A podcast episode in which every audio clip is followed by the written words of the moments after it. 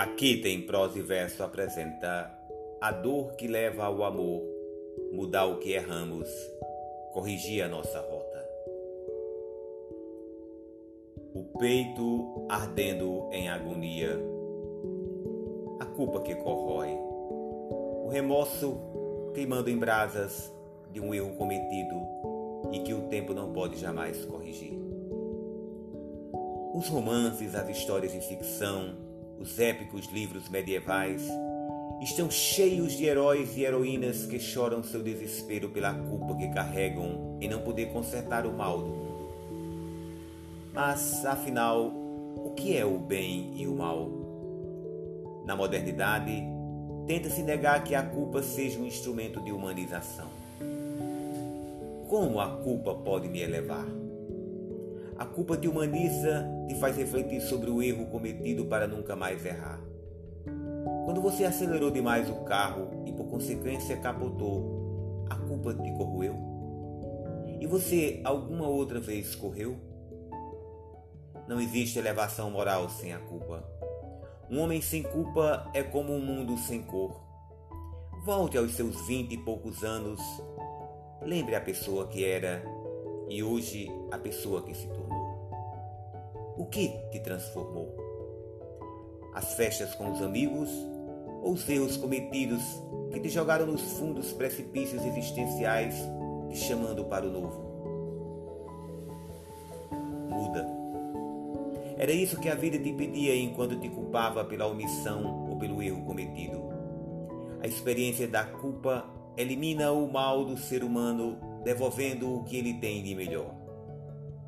Aprender com a dor. Dostoiévski é um clássico. Comentar sua peça teatral, onde a culpa é bela e transformadora, é uma inspiração. Os clássicos ainda vibram dentro da literatura. Dostoiévski, Shakespeare são imortais. Suas frases eternizam-se entre tudo de mais belo que a humanidade já produziu. A leitura de suas palavras, escritas nos papiros do tempo, nos remete a uma das reflexões mais antigas que o homem já produziu. Quem somos? O famoso conto Sonho de um Homem Ridículo, uma obra de Dostoiévski, é peça fundamental para a leitura. Uma obra para se ler de joelhos. Negar a sua beleza, a essência que traz em seus manuscritos, é mera ignorância e a ignorância é a nuvem que cobre o sol da sabedoria, capaz de despertar o ser humano do seu sono medieval. Um sono repleto de mundo sem dor, caminho sem espinho, um ninho de amor. O que seria do amor sem a dor? A dor de uma saudade no silêncio de uma despedida, quando somos obrigados a suportar a dor de uma partida. Dor e amor cruzam-se a todo instante nas obras clássicas e na literatura moderna. E não é para menos. Para chegar até um sentimento, é essencial passar pelo outro. Onde não há dor, o mal se banaliza. Senhora dos Afogados, uma obra teatral de Nelson Rodrigues, é um conto para se ajoelhar e ler. E por que se ajoelhar? O ato de se ajoelhar remete o homem à reflexão desde o mais remoto passado, perdido nas poeiras do tempo. De joelhos, o homem vê seus medos, suas mais inquietantes inseguranças e sua limitada capacidade de amar. Mesmo que se sinta a mais efêmera das criaturas diante da enormidade do universo, o ato de ajoelhar-se e chorar o elevam para a grandeza que possui sentir a humildade brotar em seu coração arrependido.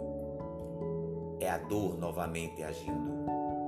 O choro convulsivo nos eleva, nos tira da obediência servil que nos serviu de instrumento para a elevação. E a obediência servil que a Igreja por séculos nos mostrou, colocando-nos como filhos do pecado, apenas colaborou para a escuridão de um milênio quando remoemos a dor sem enxergar seu benefício, estacionamos em um determinado ponto de uma linha férrea aonde o trem da vida certamente chegará e nos empurrará para a frente novamente. A verdadeira humildade não está nos falsos preceitos recitados em um sermão sem açúcar, está na doçura de aprender com nossos erros. Afinal, quem nunca errou? Quem nunca mais irá errar?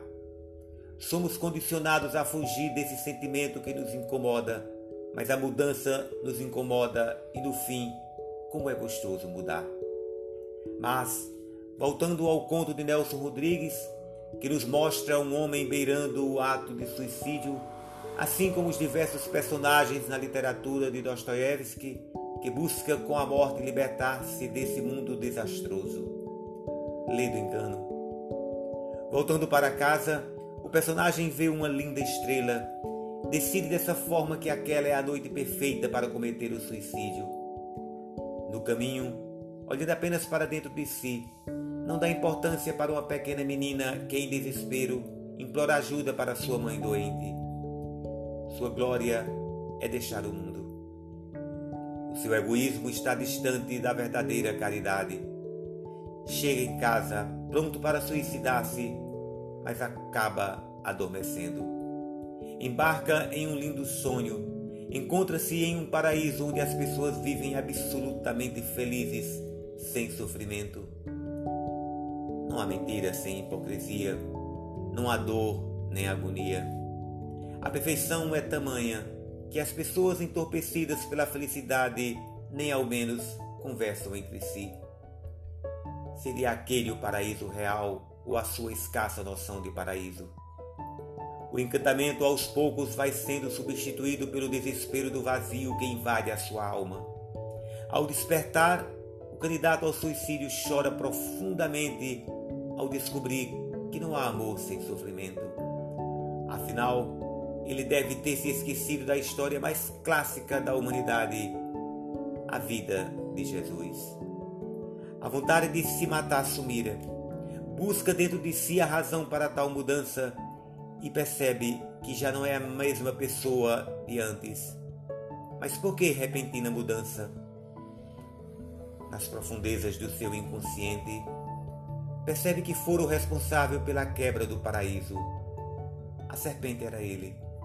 Não era o Adão da Bíblia, mas sim a cobra traiçoeira que envenenara no mundo com seus sentimentos mais mesquinhos. Mas como chegar ao sublime sentimento de paz e amor sem conhecer os seus antônimos, o ódio e a guerra? Afinal, a guerra é um produto da paz. Ele se levanta e decide então que não pode deixar o mundo, mas colaborar para transformá-lo. Abre a porta e sai em busca da menina. O egoísmo abre-se para a caridade. A experiência da dor o leva ao amor. As guerras cotidianas vencidas na batalha do dia a dia o levam à paz tão almejada. Afinal, o que de fato seria um mundo feliz? a ociosidade de uma alegre, mórbida e sem desafio vida? Ou a superação de enormes problemas resolvidos com determinação e bravura? O tempo irá dizer. Autoria desconhecida.